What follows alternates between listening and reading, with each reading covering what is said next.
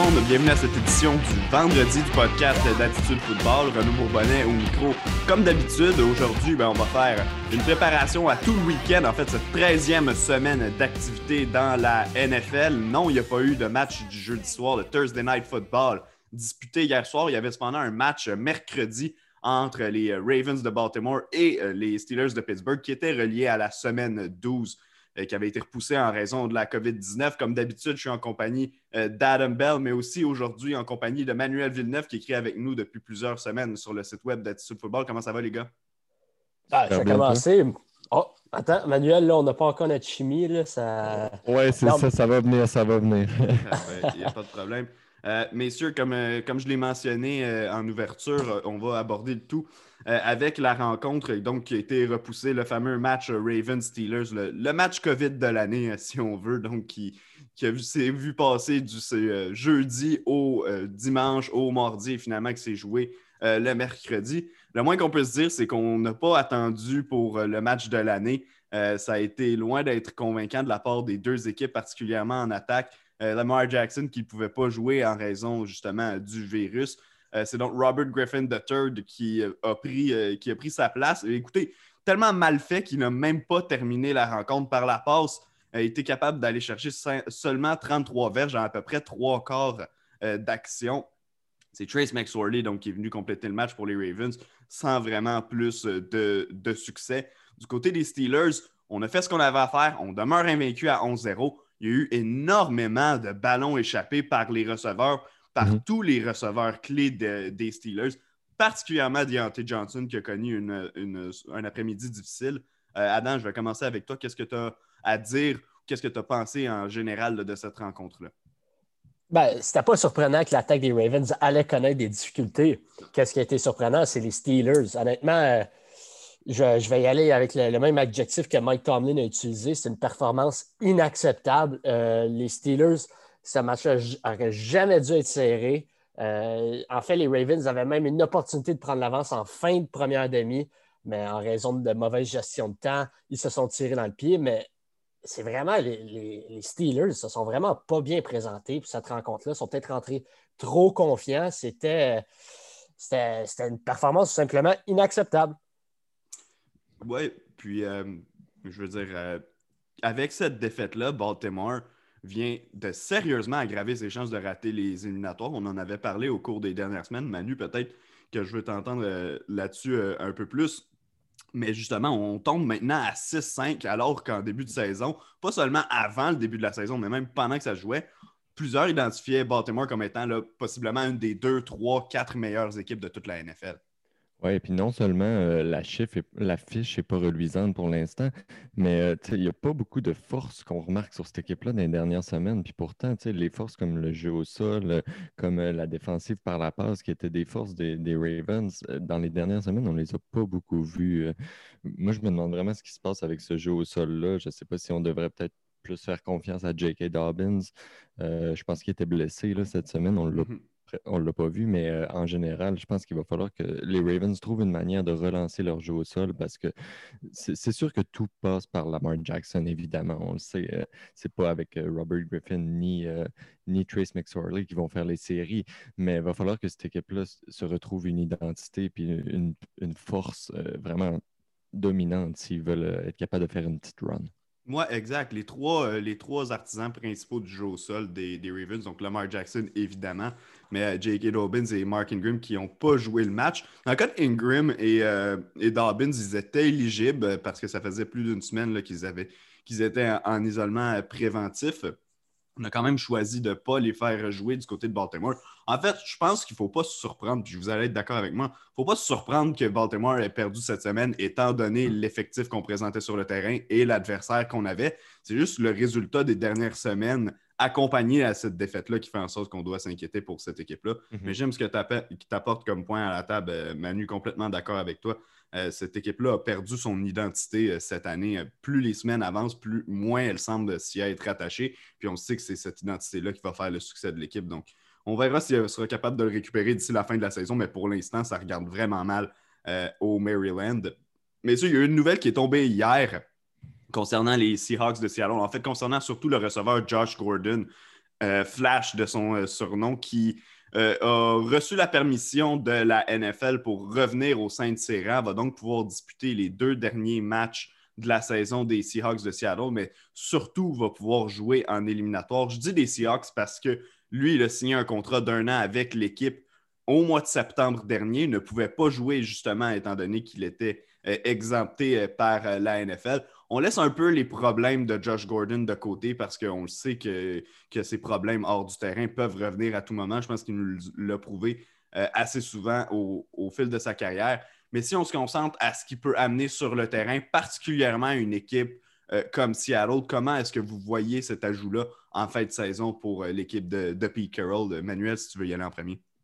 Oui, euh, moi je pense que ça va être assez important pour l'équipe parce que premièrement, ben, on n'a pas vu beaucoup l'apport de Philip Dorset. Euh, oui, il y a eu David Moore qui a été, euh, qui a été utile, mais je pense que les Seahawks pourraient bénéficier d'un bon troisième receveur derrière Metcalf et Lockett.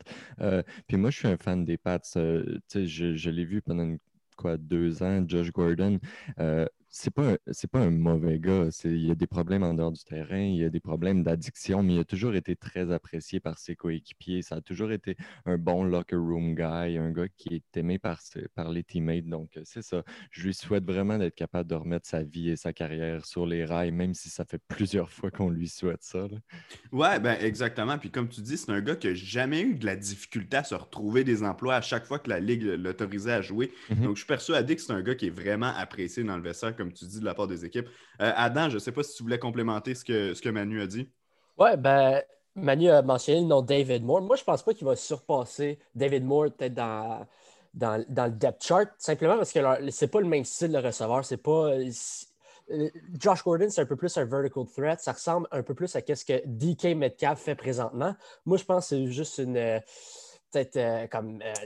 il devient instantanément le backup à DK Metcalf. Donc, si Metcalf se blesse ou peu importe, ben, on va avoir un Josh Gordon pour le remplacer ou pour lui donner quelques répétitions euh, sur les lignes de côté pour euh, qu'il prenne son souffle, puis ensuite renvoyer DK Metcalf dans la mêlée. Je ne m'attends pas à un énorme rôle de Josh Gordon, mais il va faire un jeu clé ici et là dans, dans les deux dernières rencontres de la saison régulière, hmm. au minimum. Oui, bon, ben, parfait. On va s'entendre là-dessus. Je pense que le point sur lequel on peut tous être d'accord, c'est que les Seahawks, depuis le début de l'année, pratiquent un jeu excellent sur les longues passes. On voit rarement, honnêtement, Russell Wilson. Je ne pense pas à beaucoup de moments où il a raté ses passes dans les zones profondes depuis le début de l'année, euh, particulièrement quand il va avec un lob. Euh, Josh Gordon fit parfaitement dans ce genre de, schéma-là, de ce genre de jeu-là. Euh, pour Seattle. Donc, ce n'est pas une surprise de le voir là, surtout qu'il connaît déjà l'équipe étant donné qu'il a joué là par le passé. Euh, les boys, on va tout de suite enchaîner avec euh, tous les matchs du 13e week-end d'activité. Il y a quand même plusieurs affrontements, dont euh, certains très intéressants qui vont être présentés. Donc, je ne perdrai pas de temps avant de débuter ce segment-là. D'abord, les Saints de la Nouvelle-Orléans qui rendent visite aux Falcons d'Atlanta. c'est un match revanche. Les deux équipes se sont affrontées il y a deux semaines. Taysom Hill avait, lors de son premier départ au poste de corps, battu les Falcons qui, eux, ont connu la semaine passée probablement leur meilleur match de l'année, ont forcé quatre revirements contre les Raiders de Las Vegas, ont accordé six points seulement aux Ravens, les ont écrasés par une quarantaine de points. Au final, qu'est-ce que vous voyez pour cette rencontre-là? Est-ce qu'on continue dans le même sens pour les Saints? On continue à passer avec le rouleau compresseur? Ou est-ce que Atlanta, justement, avec sa performance la semaine passée, mais aussi celle qu'on avait offert face aux Saints il y a deux semaines, qui n'avait pas été horrible, est-ce que cette équipe-là peut venir jouer au trouble fête, venir mettre des bâtons dans les roues des Saints dans leur course au championnat de la NFC? Ben, moi, je pense, moi, je pense que le match va être plus serré que celui, de la, que celui d'il y a deux semaines. Euh, la défense des, Falcons va certainement s'ajuster à ce qu'ils ont vu de Taysom Hill. Euh, mais est-ce que je pense que l'attaque des Falcons va être capable de marquer 40 euh, quelques points comme qu'ils l'ont fait la semaine dernière face aux Raiders? Non. ça, c'est simplement à cause de la défense des Saints, qui est présentement l'une des meilleures de la NFL, peut-être même la deuxième derrière ou la troisième derrière celle des Rams et des Steelers. Donc, euh, moi, je pense encore que les Saints vont l'emporter d'une façon plus serrée qu'il y a deux semaines, euh, peut-être dans un écart de 10 points. Oui, tu as apporté un bon point sur la défensive des Saints parce que j'ai vu plusieurs personnes qui sont, qui sont parties en peur avec la victoire des Falcons, comme quoi Matt Ryan est un QB de deuxième saison, mais la défensive des Raiders, on s'entend, c'est pas très difficile à dépiécer. Là. Non, non, puis Matt Ryan n'avait même pas connu un si bon match que ça contre, contre Las Vegas. Là, donc. E, e, exactement. Puis là, on, voit Julio Jones et Calvin Ridley. Les deux sont banged up. Je pense que Ridley va jouer, mais les, les deux, euh, ils traînent des bobos. Donc, non, euh, moi, je donne pas grand chance aux Falcons dans ce match-là, même si les Saints ne m'impressionnent pas énormément sous Taysom Hill. Euh, je pense qu'ils vont être capables de garder euh, le train sur les rails. Je pense qu'on est tous d'accord sur, sur ce point-là, donc on ne s'assinera pas longtemps dans ce duel de division-là dans le sud de la NFC. Ben, on passe maintenant dans l'AFC, un affrontement Browns-Titans. Les Browns qui une fiche de 8-3. Faudrait, on aurait dû se faire pincer là, si on nous avait dit ça en début de saison. On n'y aurait probablement euh, jamais cru. Affronte les Titans qui ont eux aussi une fiche de 8-3. Je pense qu'il n'y a pas le même vibe, par exemple, qui tourne autour de ces deux équipes-là. Le Tennessee qui est beaucoup plus impressionnant depuis le début de la saison. La, la victoire face aux Colts Indianapolis la semaine dernière est venu vraiment rassurer beaucoup de gens par rapport à cette équipe-là. Je comprends que DeForest Buckner n'était pas là au centre de la ligne défensive des Colts, que ça a ouvert des trous énormes pour Derrick Henry qui en a profité. Ça reste quand même une équipe qui, a le vent dans les voiles présentement et qui se dirige vers un championnat de division. Tandis que euh, pour Cleveland, oui, on a connu des bons matchs. Oui, on a énormément de succès avec notre jeu au sol depuis le début de la saison. Mais on ne peut pas dire que depuis les dernières semaines, c'est extrêmement impressionnant. Euh, je vous euh, lis les scores des quatre derniers matchs des Browns. Une défaite aux mains des Raiders par la marque de 16 à 6. Victoire contre les Texans 10 à 7. Victoire contre les Eagles 22-17. Et victoire contre les Jaguars 27-25. Donc, on a trois victoires sur quatre mais toutes des victoires qui ont été, euh, qui ont été cherchées à l'arraché contre des équipes qui, sur papier, puis dans les faits, sur le terrain cette saison, sont inférieures à Cleveland. Euh, Manuel, en premier, si tu peux te prononcer sur euh, cet affrontement. Oui, moi, ce que j'ai hâte de surveiller, c'est vraiment l'affrontement entre la ligne offensive des Browns et euh, le, milieu de la ligne défensive des Titans. On a vu Jeffrey Simmons qui, est vraiment en train de devenir un des meilleurs tackles défensifs de, la NFL. Euh, puis si, si les Titans sont capables de ralentir le jeu au sol des Browns, est-ce que Baker Mayfield va être capable d'aller gagner ce match-là avec son bras? Moi, j'en doute fortement. Euh, on, voit que Stefanski, c'est vraiment un bon, coach de running game. Mais est-ce qu'il a déjà abandonné? Ben, je dirais pas abandonné, mais est-ce qu'on a déjà oublié que Baker Mayfield était le premier choix total? Parce que euh, c'est vraiment rendu une offensive qui est assez basique. Euh, donc, c'est ça. Est-ce qu'ils vont être capables de marquer autant de points que les, Titans? Parce que les Titans, en fin de saison, euh, avec Derrick Henry qui est un rouleau compresseur, plus, plus les mois avancent, on le sait qu'ils vont marquer des points. Donc, est-ce que les Browns vont être capables de suivre? Moi, je ne suis pas certain. Ouais, ben, tu apportes, euh, un bon point euh, du fait que les Browns utilisent beaucoup le jeu au sol, mais moi, je pense que même si Baker Mayfield a été le premier choix au total, il faut voir ce qu'il a fait cette saison, puis au cours des dernières semaines.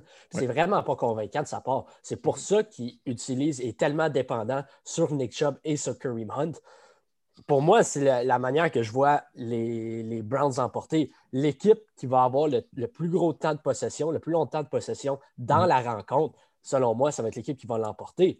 Euh, la défense des Titans n'est pas convaincante depuis le début de la saison. Elle accorde beaucoup de points. Je ne pense pas que les Cleveland vont marquer énormément de points, mais ce n'est pas une grosse défensive non plus. Maintenant, en ayant dit ça, Derrick Henry pourrait, pourrait atteindre 2000 verges cette saison. Est-ce que je pense que la défensive des Browns va être capable de le ralentir? Pas sûr de ça. C'est pour cette raison que je pense aussi que les, Titans vont l'emporter. Mais je ne pense pas que ça va être un blowout. Je pense que ça va être euh, plus serré que la victoire des Titans la semaine dernière face aux Colts. Je pense que ça va être assez serré, selon moi. Ouais, euh, écoute, euh, je ne suis pas sûr si Manu t'avait fait une prédiction en tant que telle pour, pour le match. on essaye de se prononcer sur toutes les rencontres, nous un peu à brûle pour point, là, sans donner nécessairement un score. Mais euh, moi, j'y vais avec les Titans comme toi, Adam. Je pense que je l'ai dit en, ouverture de, segment, mais euh, euh, vas-y, Manu, je, t'écoute. Ouais, ouais, moi j'y vais avec les Titans aussi. Puis euh, je sais pas si vous avez vu le spread qui, a été mis sur les livres de Paris Sportif. Je pense que c'est 6 points. Puis euh, moi, je, vais avoir de la misère à, parier sur ce match-là parce que 6 points, je pense que c'est assez bien, euh, bien fixé. Ouais, effectivement, je pense qu'on peut parler d'un placement de, pointage assez parfait pour, pour le spread. Mm-hmm. J'enchaîne les gars avec un match qui ne fera pas défrayer les manchettes, entendons-nous, les Lions de Détroit. Euh, qui sont maintenant sans, euh, sans entraîneur, pas sans entraîneur, mais sans entraîneur-chef euh, officiel, sans directeur général, qui vont visiter les Bears à Chicago, les Bears qui sont sur la déroute totale.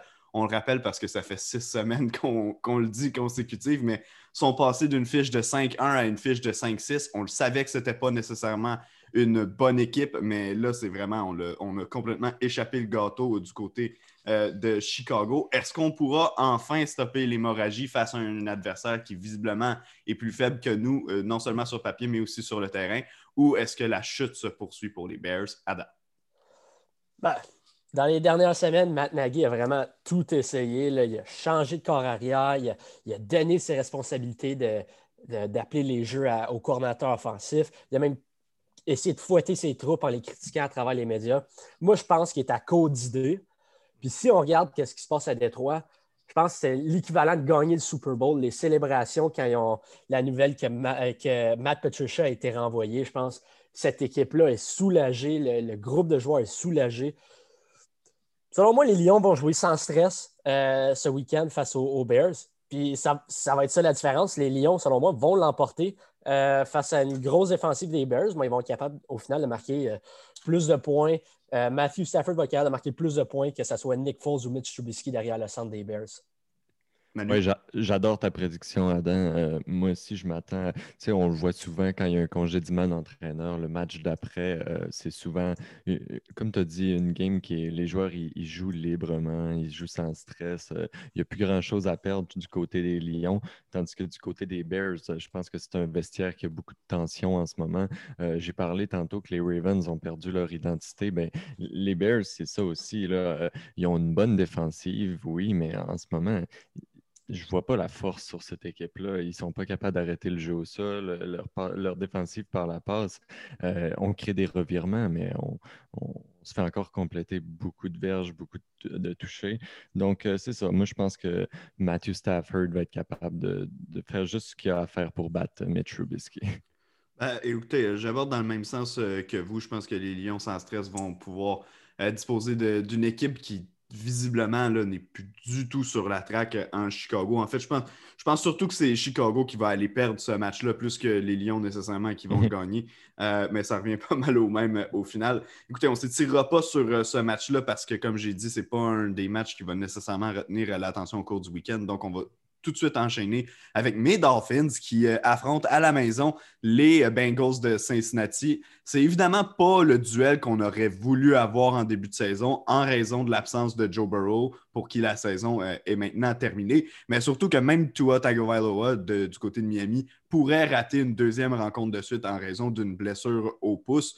Ceci étant dit, pour moi, Miami est de loin, ben pas juste pour moi, pour Miami est de loin la meilleure équipe euh, sur ce terrain-là. Il y a tellement de trous dans la formation des Bengals de Cincinnati que j'ai beaucoup de misère euh, à aller voir, à aller chercher ce match-là. Surtout que, oui, les Dolphins ont eu des difficultés avec le jeu au sol au cours des dernières semaines, en fait, depuis pas mal le début de la saison.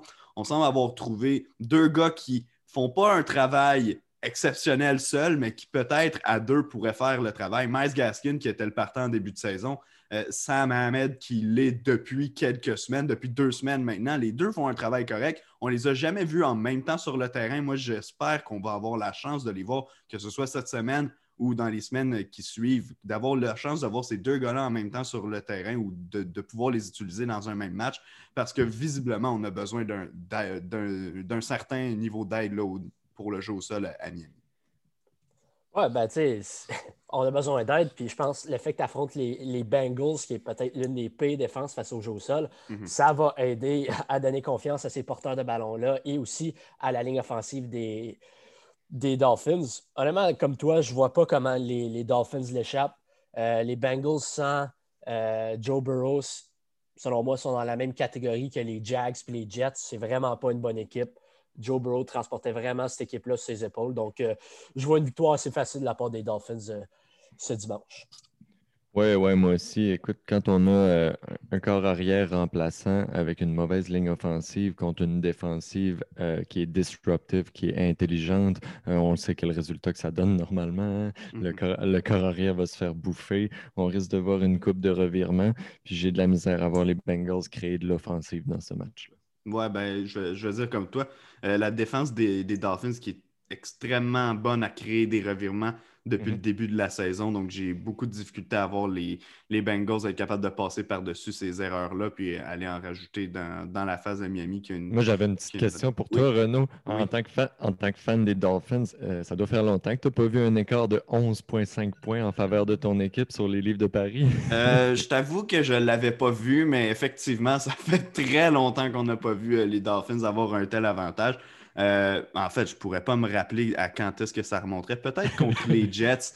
Peut-être contre les Jets à quelque part plus tôt cette saison. Euh, ça aurait été gagnant dans les deux victoires, mais, mhm. euh, mais peu importe. Effectivement, ça, je ne sais pas à quand ça remonte la dernière fois que Miami a eu un, avantage marqué comme ça dans, une rencontre. les boys, prochain match, les Jaguars de Jacksonville qui affrontent les Vikings du Minnesota. Les Jaguars qui ont plus de directeur général depuis qu'ils ont mis à la porte Dave Cadwell euh, à la fin de la semaine dernière. Euh, bon, au cours des trois dernières semaines, on a quand même offert deux performances euh, intéressantes. Oui, il y a eu entre les deux la fameuse défaite de 27-3 contre les Steelers de Pittsburgh. Il fallait s'y attendre. Mais quand même, on a perdu il y a deux semaines, il y a trois semaines, pardon, par seulement quatre points contre les Packers à Green Bay. Euh, et la semaine dernière, seulement par deux face aux Browns de Cleveland. Là, on affronte les Vikings qui, je sais, vont probablement pas participer aux séries, mais dans les faits, sont encore dans la course et peuvent encore espérer, vont encore euh, y aller à 100% Ils ont échappé un gros match contre les euh, Cowboys il y a deux semaines, mais sont quand même encore dans la course. considérant l'enjeu pour le Minnesota, est-ce que vous croyez qu'ils vont facilement disposer des Jaguars? Il faut dire qu'on ne parle pas d'une grande équipe euh, du côté de, Jacksonville, mais on parle d'une équipe qui peut tellement venir mettre des bâtons dans les roues de, ses adversaires d'ici la fin de l'année. Oui, ben c'est un must-win pour le Minnesota. Je pense qu'ils ont à peu près 30% des chances de se qualifier encore pour les éliminatoires. Euh, comme tu dis, depuis quelques semaines, euh, on peut même remonter à il y a quatre semaines face aux Texans où les Jaguars étaient compétitifs. C'est une équipe qui est capable de rester dans les games, mais dans les faits, ils ont 10 défaites d'affilée. Mike Glennon est encore le corps arrière euh, partant cette semaine. Je ne vois pas un scénario où que les Jaguars vont être capables de, de compétitionner avec euh, l'attaque de Dalvin Cook et le Minnesota, mais aussi comme Kirk Cousins joue quand même bien depuis quelques semaines, joue du bon football. Je ne vois, je vois pas Jacksonville euh, l'emporter. Minnesota prennent, vont aller chercher une autre victoire, puis peu à peu, il commence à vraiment se réintégrer dans la course euh, euh, pour les éliminatoires. Je, honnêtement, je pense que ça va être une chaude lutte. Ça pourrait même aller jusqu'à la dernière semaine, euh, cette histoire-là. Oui, puis moi, comme tu as dit, je pense que les Vikings, ça va être assez facile. Donc, ce que j'aimerais surveiller pour justement la course aux séries, c'est comment la tertiaire des, Vikings va se défendre contre une offensive par la passe qui est vraiment pas forte. Parce qu'on le sait, la, tertiaire des Vikings, c'est leur faiblesse depuis le début de la saison. Là, on a vu le joueur recru Cam Densler qui, s'est blessé en plus euh, récemment. Euh, je pense qu'il va être en uniforme, je ne suis pas certain, il faudrait que je vérifie. Mais euh, quoi qu'il en soit, il va va falloir que les Vikings il y a un statement défensif une fois dans l'année s'ils veulent commencer à partir sur une petite run puis euh, essayer d'être dans la course aux séries. Ça va prendre une performance inspirante, euh, peut-être une interception, peut-être même deux. Euh, c'est ce que j'aimerais voir là, du côté des Vikings si on veut être capable de bâtir là-dessus puis pas tout simplement aller chercher une victoire comme les, les, Browns ont fait contre les Jaguars. C'est pas super convaincant. Non, exact. Je pense que c'est le moment de passer un message à la Ligue au grand complet, d'aller écraser une équipe d'aller écraser une équipe qui est, sur papier là, inférieure euh, à nous et évidemment dans leur fiche également. Tu parlais, euh, Adam, de Kirk Cousins qui joue du bon football récemment. Ben, il est le joueur, de la, le joueur offensif de la semaine dans la NFC. Donc, c'est peut-être un petit complément qu'on peut ajouter. On ne s'en portera pas non plus avec euh, ce genre de, de titre-là pour un joueur. Prochain match, rivalité de division, match entre les Colts d'Indianapolis et les euh, Texans de Houston. En début de saison, probablement qu'on aurait cru que ce match-là était d'une importance capitale pour la course aux éliminatoires. Dans les faits, pas vraiment à cause du mauvais début de saison des Texans. Les Colts étaient sans de Forrest Buckner la semaine dernière. il va être de retour cette semaine. Il a manqué le match contre les Titans, je l'avais mentionné. Va pouvoir affronter les Texans d'Houston. Pour moi, c'est un changement absolument énorme parce qu'on a vu que cette défensive-là n'était pas la même quand Buckner était présent ou quand il était absent. Ceci étant dit, euh, Houston joue du bien meilleur football depuis quelques semaines que ce qu'ils nous ont habitués depuis le début de la saison. La semaine dernière, on est allé marquer 41 points contre les Lions. Celle d'avant, on avait battu les euh, Patriots de la Nouvelle-Angleterre. Pour la première fois de l'année, on peut se vanter d'avoir remporté deux matchs de suite. Est-ce que ça se poursuit face à Indianapolis ou bien est-ce que la logique va être respectée puis les Colts vont euh, l'emporter face à Houston? Ah, les Texans, ils vont être sans Will Fuller, sans Bradley Roby. Les deux ont été suspendus pour mm-hmm. le reste de la saison. Euh, je pense qu'il y, a certainement un scénario que les Texans peuvent venir brouiller les cartes. Je pense que quand tu as Deshaun Watson derrière le centre, tout est possible. Euh, maintenant, est-ce que, est que je pense qu'ils vont réussir? Non. Les, les Colts, tu l'as mentionné, de Force Buckner devrait être de retour cette semaine. Euh, et la, semaine dernière, oui, les Colts ont échappé un gros match face aux Texans.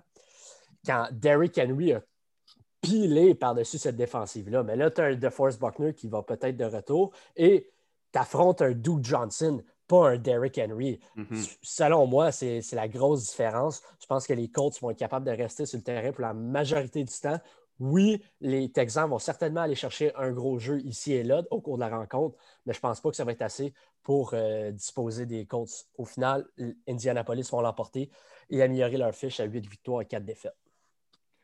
Moi, les gars, c'est là que j'y vais avec ma prédiction surprise de la journée. Euh, moi, j'y vais pour Deshaun Watson avec une autre performance inspirante, même si euh, on doit tellement regretter d'avoir libéré Kenny Stills, hein, avoir, su que, avoir su que Will Fuller allait être suspendu. Et de ne pas avoir échangé Fuller aussi. Exactement, non. Euh, la situation a assez mal viré pour les Texans, mais moi, je regarde comment, comment Deshaun Watson il joue du football inspirant récemment. je regarde le duel de corps arrière que Philip Rivers, au contraire, il m'inquiète beaucoup. Euh, je ne sais pas si vous avez remarqué, euh, au début, on le sortait juste pour les, les, QB sneak. Après ça, on a commencé à amener Jacob Brissett pour les, les Hail Mary, les longues passes. Donc, on aurait dit qu'il bench progressivement, le Rivers.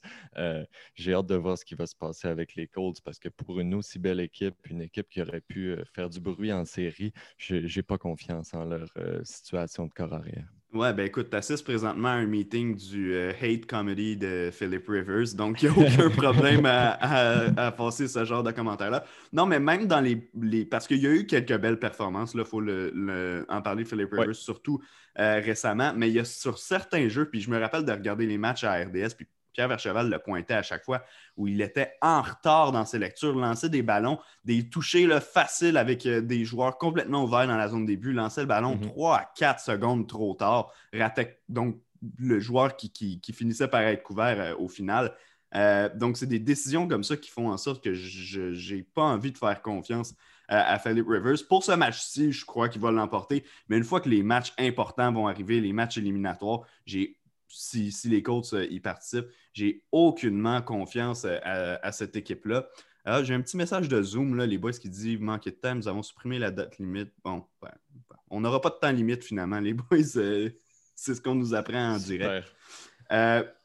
J'avais un dernier commentaire à passer sur ce match-là. Ben non, en fait, c'était pas mal ça. C'était de dire que Philip Rivers, nous non plus, on n'est pas des, des gros fans. Pour cette semaine, je vais y aller quand même euh, avec lui, mais pour le, restant de, ton analyse, euh, on ne pourrait pas être plus d'accord avec ça.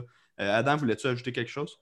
Ben, qu'est-ce que je voulais ajouter, c'est que je ne peux pas croire que moi et toi, Renaud, on décide de prendre le bord de Philip Rivers. Ça va être la première fois de la saison.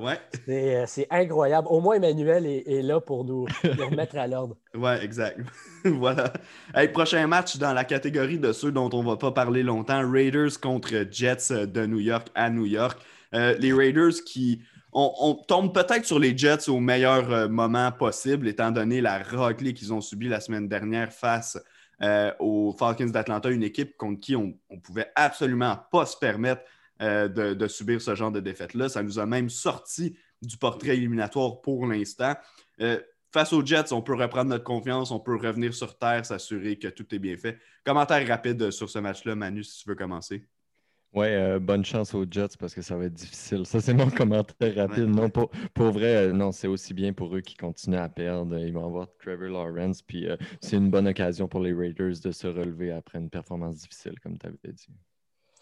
Ouais, moi, mon commentaire, c'est que Nathan Peterman pourrait être derrière le centre pour les Raiders, puis il l'emporterait pareil. Fait que il n'y a pas de grosse analyse. Les Jets sont tout simplement hands down la pire équipe dans la NFL. Ouais, euh, je ne sais pas si vous avez vu après la semaine dernière, euh, après le match, euh, Adam Gase qui, qui dit aux médias que maintenant, il ne voulait plus dire qui allait appeler les jeux en attaque sur le terrain. Il dit qu'il sépare les appels au cours du match. puis il pense qu'il va avoir un désavantage à, mentionner qui est son coordonnateur offensif, dans le fond. Donc, vraiment, c'est assez spécial ce qui se passe du côté de New York. On se surprenait à chaque semaine au début de l'année euh, de voir qu'Adam Gase était, maintenant était toujours en poste. Mais à le voir qu'il est toujours là aujourd'hui, je pense qu'on comprend que ça n'arrivera pas avant la fin de la saison. Puis qu'on fait exprès, dans le fond, pour perdre à New York parce qu'on veut vraiment aller chercher Trevor Lawrence. Parce qu'il n'y a aucune explication pour justifier que ce gars-là soit encore en poste comme entraîneur-chef dans la NFL. Euh, les boys, le prochain match euh, implique l'autre équipe de New York, les Giants, qui ont aussi connu un vraiment mauvais début de saison. Cette fois-ci, par contre, ça devient intéressant parce que là, ils sont au plus fort de la course pour euh, le sommet de la division Est de la, de la NFC. Euh, au moment où on se parle, ils sont euh, au premier rang à 4 et 7 à égalité avec l'équipe de Washington. Ils affrontent cette semaine euh, les euh, Seahawks de Seattle. Donc, vraiment pas un affrontement facile pour eux. J'ai beaucoup de difficultés à aller voir l'emporter, surtout qu'on n'a toujours aucune incertitude en ce qui concerne la santé de Daniel Jones pour cette semaine, mais aussi pour les semaines à venir. Donc, dans mon livre à moi, c'est un match facile pour les Seahawks de Seattle. Euh, l'équipe de, des, Giants ne va pas nécessairement être déçue parce qu'on va voir plus tard que Washington affronte les Steelers. donc, pour moi, il n'y aura pas nécessairement de progression au niveau du classement dans l'Est de la NFC cette semaine, mais c'est quelque chose qu'on a vu à plusieurs reprises depuis le début de l'année. Ouais, ben, tu dis, tu penses que ça va être un match facile pour les Seahawks. On parle de Seattle, ils sont tout le temps impliqués dans les matchs serrés. Peu importe mhm. l'adversaire, on mhm. sait que le match va être serré. Ça va être Colt McCoy. Je sais que ça va être Colt McCoy derrière le centre, mais je m'attends à ce que les Giants livrent une bonne bataille aux Seahawks. Je ne m'attends pas à ce que les Giants l'emportent, mais ça va être un match serré. Puis au final, au final, ça reste contre McCoy. C'est pas la simple raison pourquoi je ne prends pas les Giants, mais c'est. Ouais, moi, selon moi, mon analyse, c'est que les, Seahawks vont être capables faire un, gros jeu ici et là, puis ça va être assez pour battre les Giants, mais je pense pas qu'ils vont s'enfuir 20 points d'écart, loin de là. là. Non, j'adore ton analyse parce que ça m'amène exactement où ce que je voulais aller. Tu sais, j'ai parlé tantôt des Vikings, que c'est pas juste dans la victoire, c'est dans la manière de gagner. Mais pour les Seahawks, c'est la même chose cette semaine. On a besoin d'une victoire convaincante, d'un statement pour euh, revenir sur la track. Puis j'ai de la misère à la voir contre les Giants. C'est drôle à dire parce que les Giants n'ont pas Daniel Jones, mais les Seahawks, euh, peu importe c'est qui le corps arrière qui affronte, ils vont en donner des verges par la passe. Ils vont en donner des touchés. Donc, c'est pas une bonne défensive. C'est dommage à dire. Euh, donc, moi, ce que je vais surveiller, c'est vraiment l'affrontement entre DK Metcalf et James Bradbury. Moi, c'est vraiment un de mes demi-défensifs préférés de la ligue. Et on a vu que DK Metcalf, aussi surhumain qu'il est, euh, ça, lui est arrivé d'être neutralisé quand il est euh, un contre un. Euh, face à un excellent demi-défensif qui le suit tout le match. Donc, je pense que ça va être un, duel un contre un très intéressant à surveiller. Ben, parfait. Est-ce qu'au final, vous y allez quand même avec une victoire des Seahawks? Oui. Ben oui, ben oui. Parfait. On va s'entendre là-dessus. Prochain match, écoutez, probablement le meilleur affrontement euh, de la semaine dans toute la NFL. Rams contre Cardinals, duel qui, vient s'impliquer directement donc, dans la lutte au sommet de l'ouest de la NFC. Les Rams à 7-4, les Cardinals à 6-5 à la maison.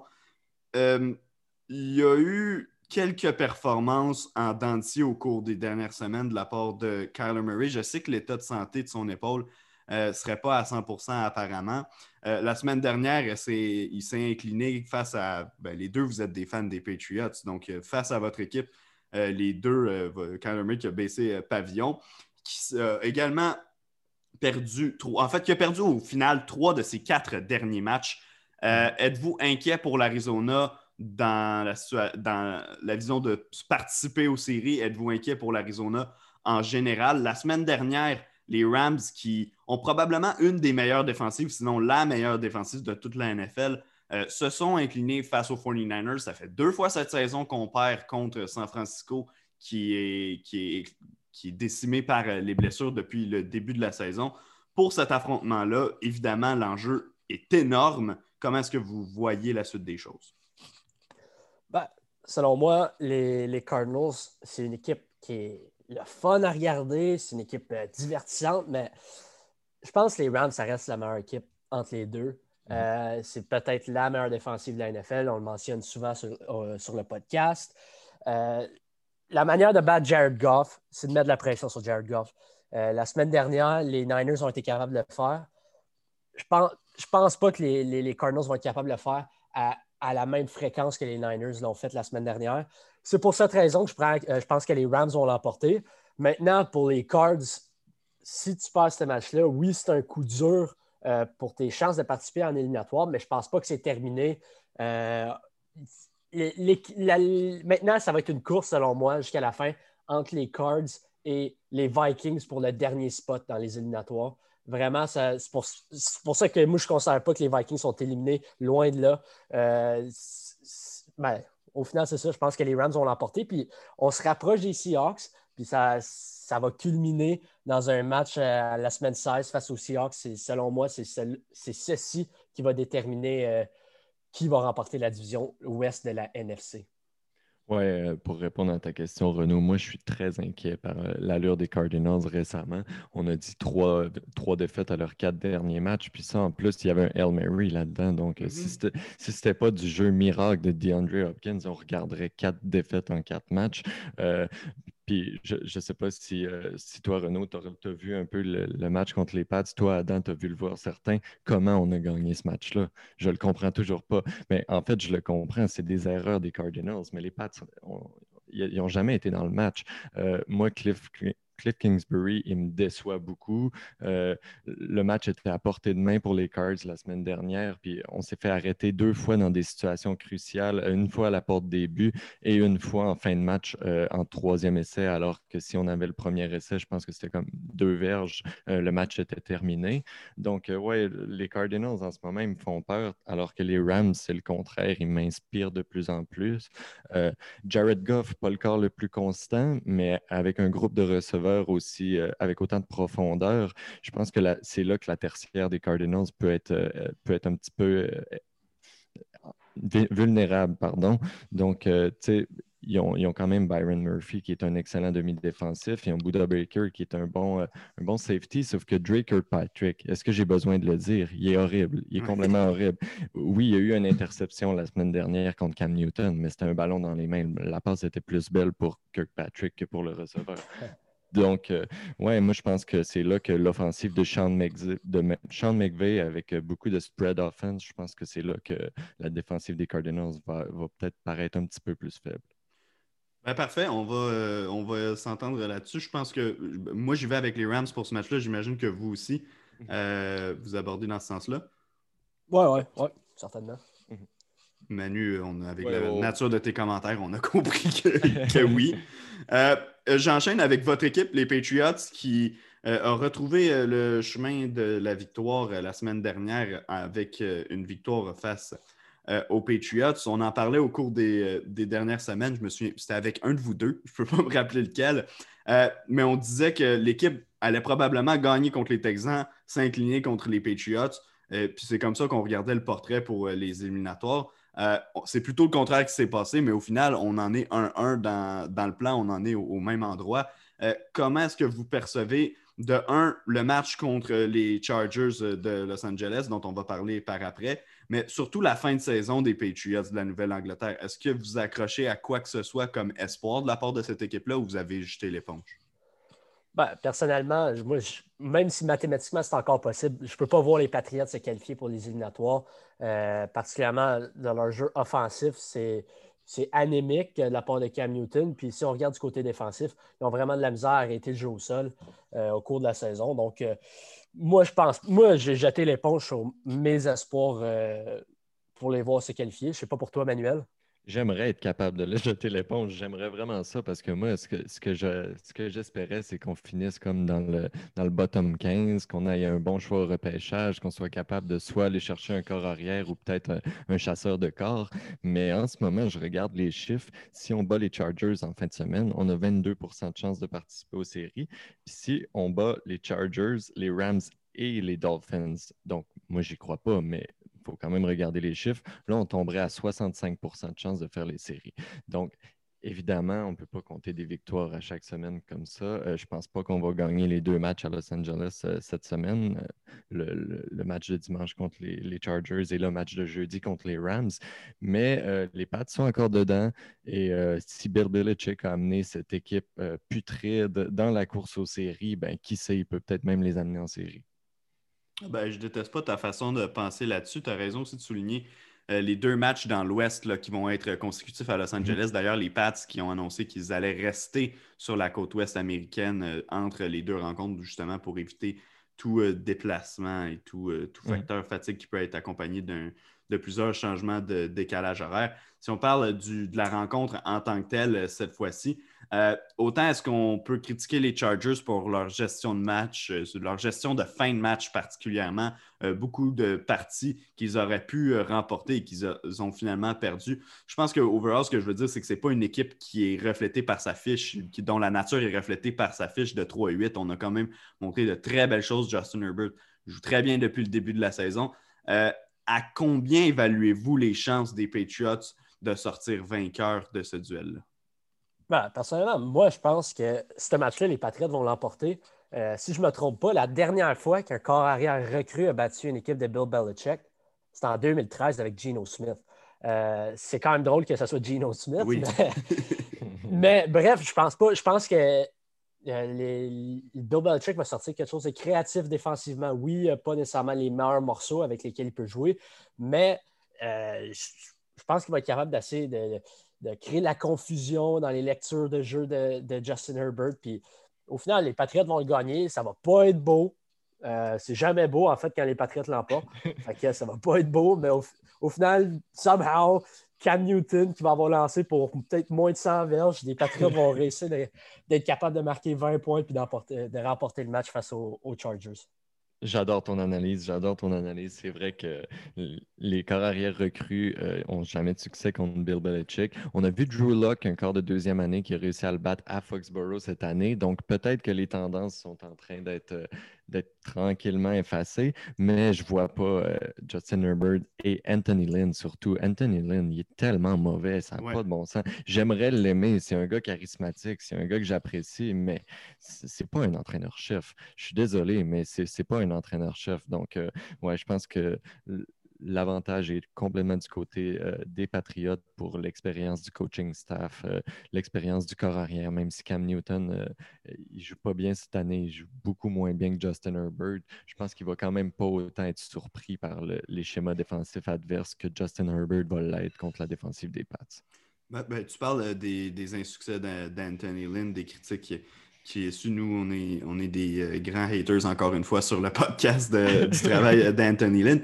Mais pour vrai, non seulement les défaites euh, qui, ont, qui se sont accumulés en raison d'erreurs en fin de match cette saison. Mais la semaine dernière, je ne sais pas si tu as regardé ah. la fin du match Chargers-Bills, mais c'était vraiment catastrophique la gestion du cadran.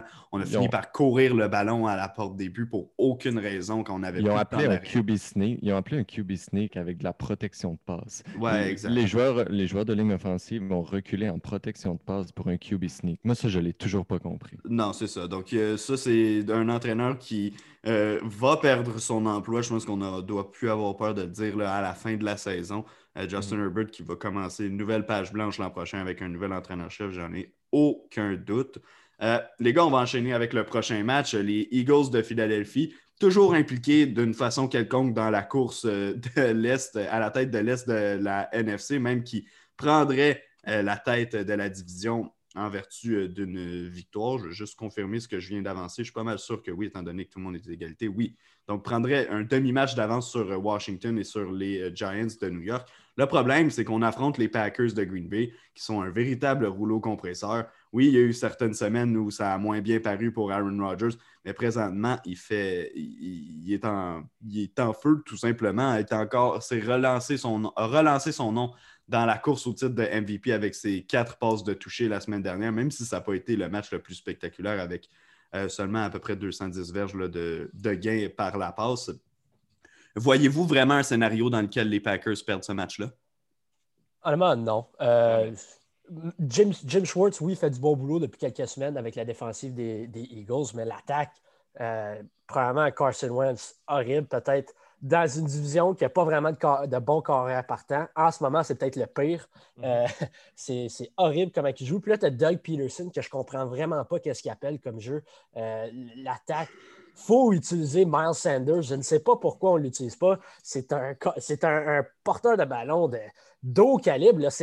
il pourrait être dans le top 10 des meilleurs de la NFL, mais on ne l'utilise clairement pas assez. C'est assez décevant, selon moi. Euh, je vois pas de scénario.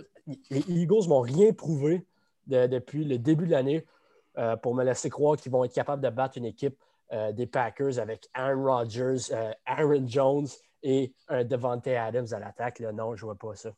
Non, 100% d'accord. Puis, tu sais, on parlait des problèmes de Carson Wentz euh, et le manque d'utilisation de Miles Sanders. Je pense que tout ça découle d'un manque de confiance envers la ligne à l'attaque avec toutes les blessures qu'ils ont eues cette année.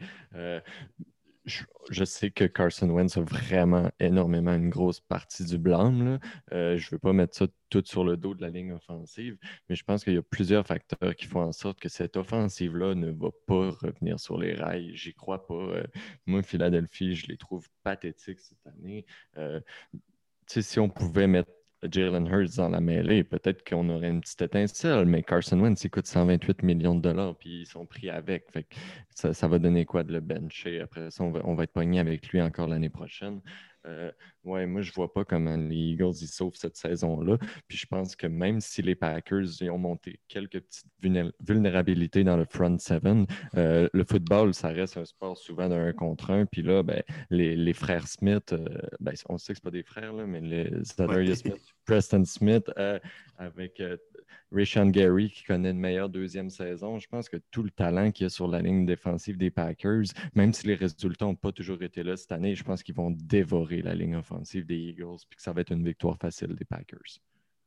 Ouais, écoute, euh, le mot que tu as choisi pour décrire la saison des Eagles, pathétique, est absolument parfait. C'est exactement ce qui décrit ce qui se passe euh, à Philadelphie. Puis je suis convaincu comme toi que si ce n'était pas euh, du salaire de Carson Wentz, ça fait longtemps qu'il serait cloué au banc. Mhm. Euh, de cette équipe-là parce qu'il joue vraiment, mais vraiment mal. Puis, tu vois, je ne suis pas un fan de Max Kellerman euh, d'ESPN, loin de là. Je ne pense pas que vous le soyez non plus. Mais c'est un, un des seuls qui s'obstine depuis vraiment longtemps, depuis le milieu de la saison passée, à dire Regardez Carson Wentz, puis c'est la même chose à chaque semaine. Il va jouer de façon. Depuis sa blessure, là, entendons-nous. Euh, il va jouer de façon extrêmement décevante tout le match. Des fois, il va sortir un gros jeu en fin de rencontre qui vient sauver les Eagles. Puis c'est arrivé à quelques fois cette année, encore une fois, on l'a vu. Euh, ce, gars-là se trouve le moyen de, sauver des situations, des fois en fin de match, euh, pour justifier qu'on le continue à le réemployer ou qu'on continue même à croire qu'il peut remonter dans l'élite de la NFL, mais visiblement, ça ne va pas du tout chez lui. Je comprends que c'est le carrière qui a été frappé le plus souvent cette saison, puis je suis complètement d'accord avec le fait qu'il y a une vraiment mauvaise ligne à l'attaque euh, à Philadelphie, mais je trouve qu'il y a des gens qui, qui prennent cet argument-là très, très trop au sérieux, en fait, qui blâment beaucoup trop euh, des déboires de, Carson Wentz sur le fait de cette ligne à l'attaque-là, parce qu'on a vu des corps arrière avec des lignes à l'attaque vraiment exécrables faire beaucoup mieux que ce que Carson Wentz fait cette année. Le fait qu'il n'y ait pas un bon groupe de receveurs l'aide pas du tout non plus. Je ne vais jamais, jamais euh, dire que les Eagles ont bien, ont bien géré euh, la carrière de Carson Wentz jusqu'à maintenant, du moins d'un point de vue d'entourage. mais présentement, moi, j'ai de la difficulté à blâmer tout sur les gens autour de lui. Carson Wentz est le premier responsable de cette attaque-là. C'est toujours le cas avec un corps arrière. Euh, je ne sais pas si vous voulez ajouter quelque chose là-dessus avant qu'on passe au prochain match.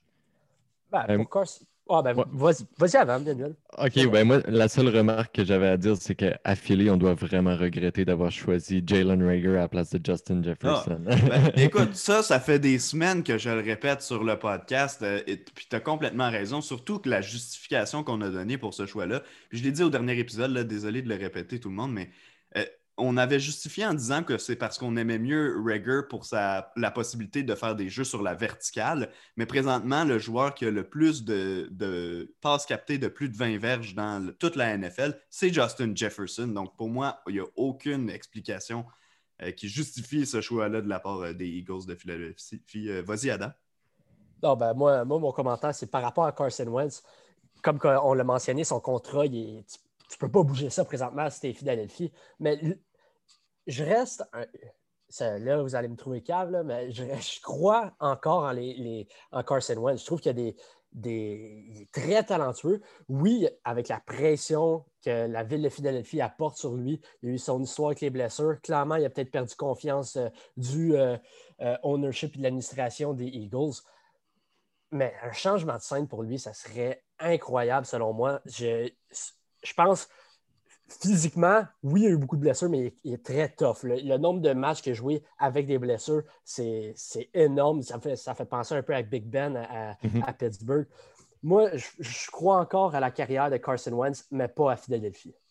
Non, ben, je, je, suis d'accord avec toi. Ça va prendre un changement de, un changement de décor si lui euh, veut commencer à performer. Le problème, c'est qu'il va être tellement difficile à bouger en raison euh, de la, des termes de son contrat, que j'ai hâte de voir ce que, ce que les Eagles vont faire. Est-ce qu'on va vouloir prendre la grosse pénalité en, le libérant?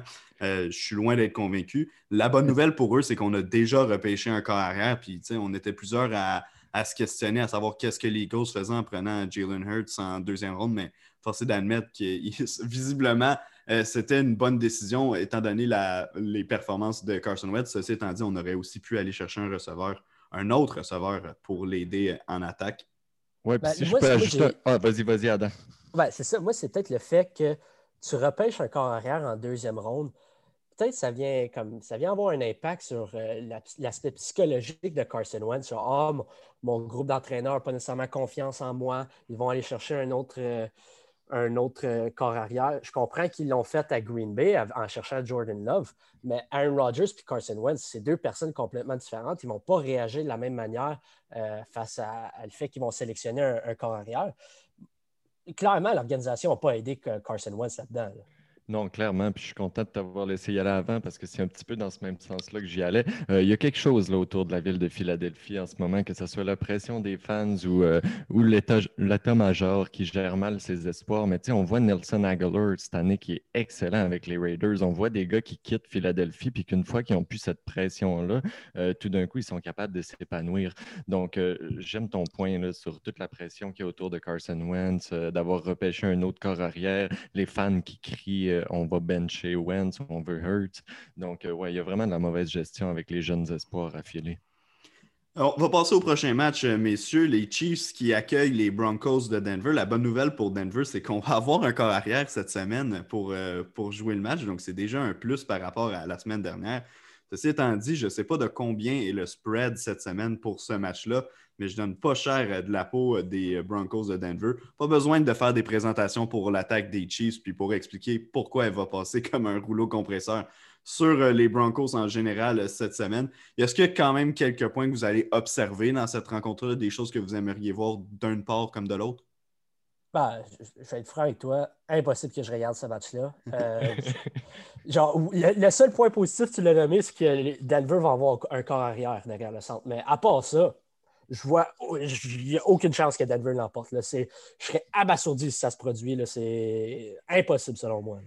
Oui, tu as parlé de la ligne de Paris. C'est 14 points en faveur des Chiefs. Puis moi, je risque de mettre mon argent sur les Chiefs quand même. Même si mm-hmm. c'est 14, 14 points dans un match de division, normalement, euh, ça, serait, ça serait comme vraiment risqué. Mais là, euh, j'ai aucune confiance envers les Broncos. Euh, j'en ai beaucoup parlé dans le podcast d'aujourd'hui, mais je reviens avec ça. C'est une équipe qui, en ce moment, n'a pas d'identité. on a commencé la saison avec un bon jeu au sol. Là, le jeu au sol, c'est un match sur deux. on a commencé avec un excellent duo de pass rushers. On pensait enfin voir Bradley Chubb et Von Miller. Ça non plus, ça ne s'est pas concrétisé la tertiaire est complètement horrible. Donc, non, je ne pense pas que ça va être un bon match. Puis, comme Adam a dit, on va regarder autre chose pourquoi ils ont, pas, pourquoi ils ont gardé ce match-là encore un Sunday night? Moi, je ne comprends pas. La saison avance. Euh, on est supposé être en territoire où on commence à flexer les matchs pour avoir euh, les games qui ont des conséquences sur le portrait des séries. Puis là, ils nous gardent ce match-là euh, pour le dimanche soir. Je trouve ça assez décevant. Ben c'est ridicule, surtout considérant qu'il y a un Los Angeles Rams contre Cardinals qui va se discuter dans l'après-midi. Donc, je suis complètement d'accord avec toi là-dessus. La NFL devrait être beaucoup plus rapide à apporter des ajustements à ces matchs de grande écoute. D'ailleurs, on en a plusieurs cette semaine. Celui-là, c'était le match euh, euh, du, dimanche soir, évidemment. Il va y en avoir deux lundi soir et un euh, mardi soir. on va commencer avec celui qui va être disputé à compter de 17h lundi, les Steelers de Pittsburgh qui accueillent l'équipe de Washington.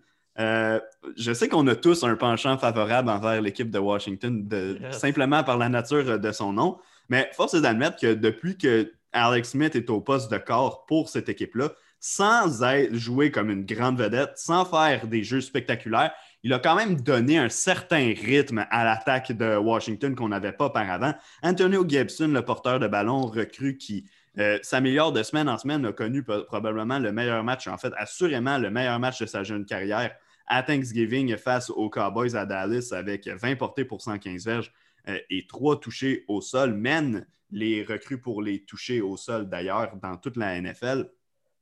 Je ne crois pas que Washington va aller causer une surprise à Pittsburgh. Je, vais quand même, je mettrai quand même mon argent sur les Steelers. Ceci étant dit, cette équipe de Washington-là donne des matchs intéressants depuis plusieurs semaines. Je crois qu'ils vont être capables de peut-être venir jouer des tours à Pittsburgh dans le match sans l'emporter. Ah, je pense que tu as tout mentionné là-dedans.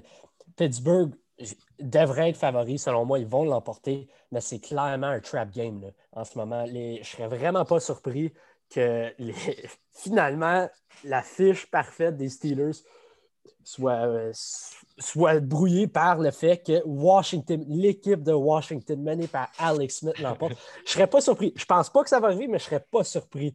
Euh, selon moi, Pittsburgh vont être capables de rebondir face à leur performance décevante face aux Ravens.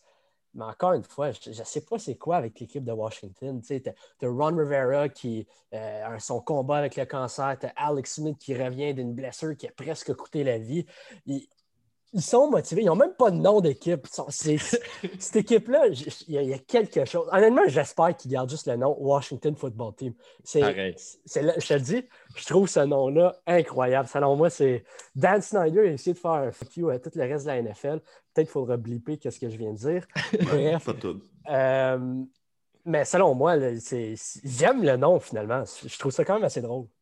Oui, c'est des, foot, des football guys. C'est pas, pas des oiseaux, c'est pas un animal, c'est des football guys. Ouais, non, c'est ça. Moi, j'aime ton analyse. Je pense aussi que les, Steelers pourraient se faire surprendre dans, dans une trap game, comme tu as dit. Euh, ils ont joué mercredi, fait que ça va être deux matchs en pas longtemps. Et euh, même si le match contre les Ravens, c'était pas beau, ben, un match avec autant de jeux au sol, c'est toujours dur pour le corps. Hein? C'est physique. Euh, il y a beaucoup de monde qui ont des bobos. On a vu, ils ont perdu Bud Dupree.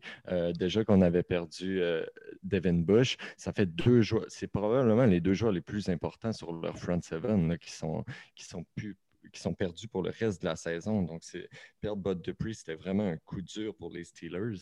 Et euh, ouais, moi aussi, j'y crois au upset ici, même si, si j'avais à mettre de l'argent sur le match, euh, j'irais pour les Steelers. Juste, pas, juste pas par 7,5 points, euh, comme les livres de Paris disent. Ça, moi, je pense que ça va être par une possession. OK, mais écoute, il y a quelques années, je crois que c'était en 2012, la saison où suivant leur victoire du Super Bowl, les Packers avaient eu une, fiche de 15 et 1. Puis en fin de saison, justement, on s'était incliné face aux Chiefs euh, qui, avait, qui Romeo Crennel comme entraîneur par intérim euh, à cette année-là. Je pense qu'on avait lancé trois ou quatre passes de toucher sur euh, toute la saison complète à Kansas City.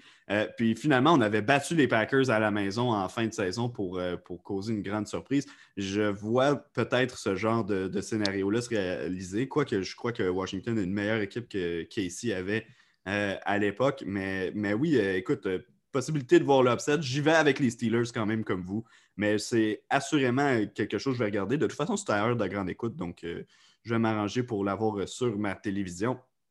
Le match qui va suivre, donc celui-là, ou qui, risque de commencer avant la fin, peu importe, a présenté à partir de 20h15 lundi soir les Bills de Buffalo qui rendent visite aux 49ers de San Francisco. Beaucoup de choses à dire sur les deux équipes. Ben, d'abord, les Bills sont encore en tête de la division Est de l'AFC, se font souffler le coup par les Dolphins, donc peuvent absolument pas se permettre d'échapper euh, les matchs qui vont suivre sur leur calendrier.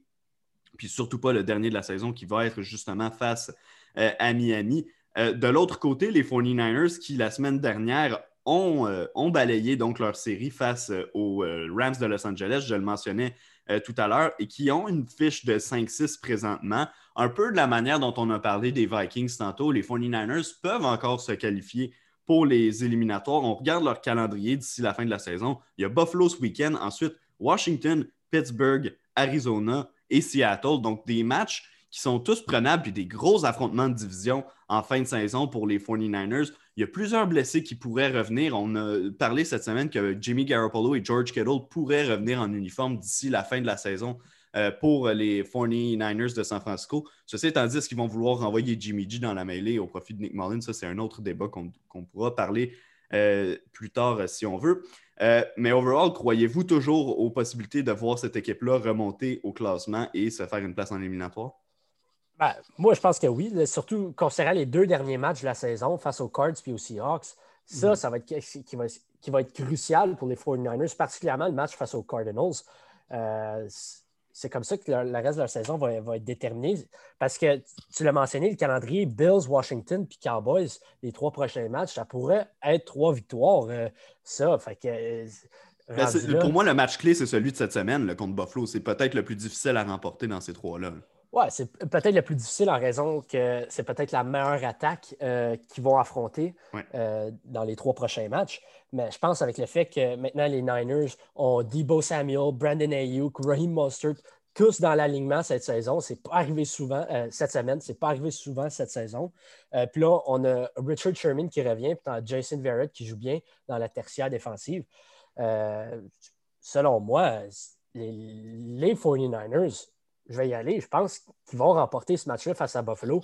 Je pense qu'ils vont remporter le match face à Washington. Et je pense qu'ils vont battre les Cowboys. Rendu là avec trois victoires, maintenant avec une fiche de huit victoires, six défaites, les Niners sont clairement dans le portrait des éliminatoires c'est dur de suivre ça. C'est vraiment une excellente analyse. Pour vrai, tu as tout dit. Euh, je, comme toi, je suis vraiment excité par le retour de Brandon Ayuk qui revient de la liste de COVID. Ayuk, on l'a vu cette année, c'est tellement un receveur unique même, les, même les shutdown corners comme Tredavious White ont de la misère contre lui parce que c'est un gars qui est souvent en motion. C'est un gars qui n'a pas besoin d'avoir des longues passes pour amener ça euh, dans la zone des buts. C'est un gars qui est excellent après le catch. Donc, euh, ouais, moi, je pense aussi que les 49ers, ils peuvent, ils peuvent être impressionnant. Puis je souhaite que ce soit encore Nick Mullins euh, au poste de corps arrière. Pas parce que j'aime pas Garoppolo. Personnellement, je pense que c'est un meilleur corps que Mullins. Mais quand Mullins est là, on voit Kyle Shanahan qui, sort le meilleur de son génie. Puis c'est tellement le fun de voir les 49ers être créatifs euh, pour pour être euh, pour combler le, fait que ça soit que ça soit Nick Mullins au poste de corps. Euh, moi, ça me stresse beaucoup. Ma saison fantasy repose entre les mains de Josh Allen cette semaine. Euh, puis je pense que ça va être difficile pour lui parce que la défensive de Robert Sala est, assez coriace. oui, moi, je donne l'avantage aux Niners aussi. Puis comme Adam, je pense qu'ils sont capables de faire une run pour les playoffs. Ben écoute, on va tous s'entendre là-dessus. Moi, évidemment, c'est sûr et certain que je vais sortir mes fanions des 49ers pour, euh, euh, pour, euh, pour encourager une défaite des Bills puis espérer que les Dolphins les rejoignent au sommet de l'Est de l'AFC. je passe au dernier match du week-end, les gars. Il oppose les Cowboys aux Ravens de Baltimore. Ça se dispute mardi soir à compter de 20h05. Moi, j'ai extrêmement hâte à ce match-là parce que je pense qu'on va pouvoir faire une grosse évaluation de l'équipe des Ravens de Baltimore face à une équipe des Cowboys de qui on. je veux dire, on sait à quoi s'attendre des Cowboys, tandis que les Ravens, on est à 6-5 présentement. On sait qu'on ne joue pas bien au cours des prochaines semaines. Mais là, si on l'échappe contre les Cowboys de Dallas, le message va être passé dans toute la NFL à dire cette équipe-là l'a échappé. Est-ce que je me trompe? Non, tu as, totalement raison. C'est un match qu'ils sont supposés remporter. C'est un must-win parce que tu l'échappes, tu tombes à 6 et 6. Là, tu viens euh, euh, certainement de prendre un gros pas de recul.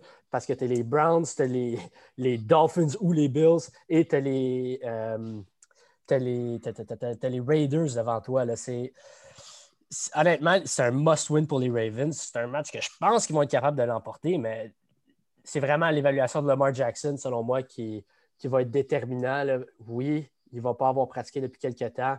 Là, tu as, une journée de plus, deux journées de plus en jouant à mardi. Il euh, faut que Lamar Jackson joue à son meilleur face à une défensive qui, il faut être bien franc avec toi, a accordé quoi 41 points à Washington. Il euh, faut que tu sois capable de marquer des points euh, ce mardi face aux Cowboys. Absolument. Moi, je ne suis pas un gros fan des Ravens, mais si je me mettais dans la peau d'un fan des Ravens, euh, j'espérerais voir une deuxième grosse performance de suite pour Hollywood Brown. Euh, Marcus Brown, il s'est beaucoup plaint cette année qu'il n'y avait pas le ballon. Là, la semaine dernière, il y a eu un long touché euh, contre, les, contre les Steelers. Ouais, un peu bizarre. Oui, oui, non, surtout que c'était Trace McSorley qui a plusieurs, été surpris, plusieurs ont été surpris qu'il lance une passe de toucher pour comme 70 verges, même si c'est Brown qui a fait tout le travail. Donc, c'est ça. Je pense que contre les Cowboys, euh, c'est une tertiaire qui fait pitié, qui n'a pas beaucoup de vitesse. Euh, je pense que leur meilleur demi-défensif, c'est Trayvon Diggs, que c'est vraiment pas un gars, euh, c'est pas un marchand de vitesse. La manière de battre Trayvon Diggs, c'est d'aller dans les zones profondes. Donc, je pense que c'est l'opportunité pour Marquise Brown d'enfiler une deuxième grosse performance de suite, parce que moi, ce match-là, je vois ça comme une victoire facile des Ravens, mais je reviens avec un point que j'ai beaucoup mentionné aujourd'hui. Ça va être dans la manière qu'on joue, ça va être dans la confiance qu'on va chercher dans cette victoire-là contre une équipe faible. Ouais, ben écoute, euh, on, je peux pas être plus d'accord avec toi. Moi, c'est un des matchs que j'ai énormément de difficultés à prédire. Puis, je vais être honnête avec vous, ma variable est vraiment sur les Ravens. Je sais un peu à, quoi m'attendre de la part des euh, Cowboys de Dallas, quoi qu'on sait jamais quand est-ce que Zeke Elliott va échapper deux, trois ballons dans un match. Euh, mais c'est c'est vraiment le travail des Ravens que je vais surveiller dans ce match-là. Puis, écoute, les, les Cowboys sont au plus fort dans une lutte pour le sommet de leur division. Puis même là, l'évaluation de ce qu'ils vont faire dans le match, ça ne m'intéresse pas tant que ça. Donc, ça vous dit à quel point je ne crois pas vraiment euh, en cette organisation-là pour la suite des choses euh, cette année. Mais Baltimore, je serais vraiment déçu de les voir encore une fois euh, l'échapper. Je ne suis pas un fan non plus euh, de, cette équipe-là comme, euh, comme toi, Manu. mais quand même, c'est dommage de voir une organisation qui allait si bien voir s'écrouler d'un coup, de voir un corps comme Lamar Jackson pour qui ça allait tellement bien l'an dernier, pas être capable de répéter les mêmes, les mêmes exploits cette saison. On pouvait s'y attendre, mais ça reste quand même décevant. Les gars, avez-vous un dernier commentaire à faire sur ce match-là? Ben, le commentaire, je pense que je l'ai mentionné plus tôt, c'est juste regarder Lamar Jackson, voir sa performance, puis comme Manuel dit si bien, c'est la manière qu'il va jouer, c'est la manière que les Ravens doivent l'emporter. C'est ça qui est à surveiller euh, ce mardi.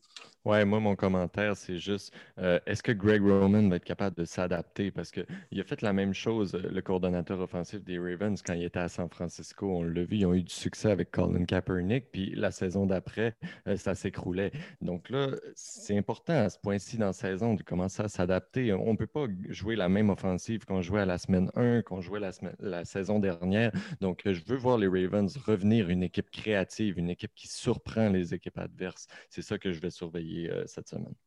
Parfait. Les gars, un dernier sujet avant qu'on se laisse. On en a glissé un mot tantôt. Il y a eu deux suspensions importantes chez les Texans de Houston au cours de la dernière semaine.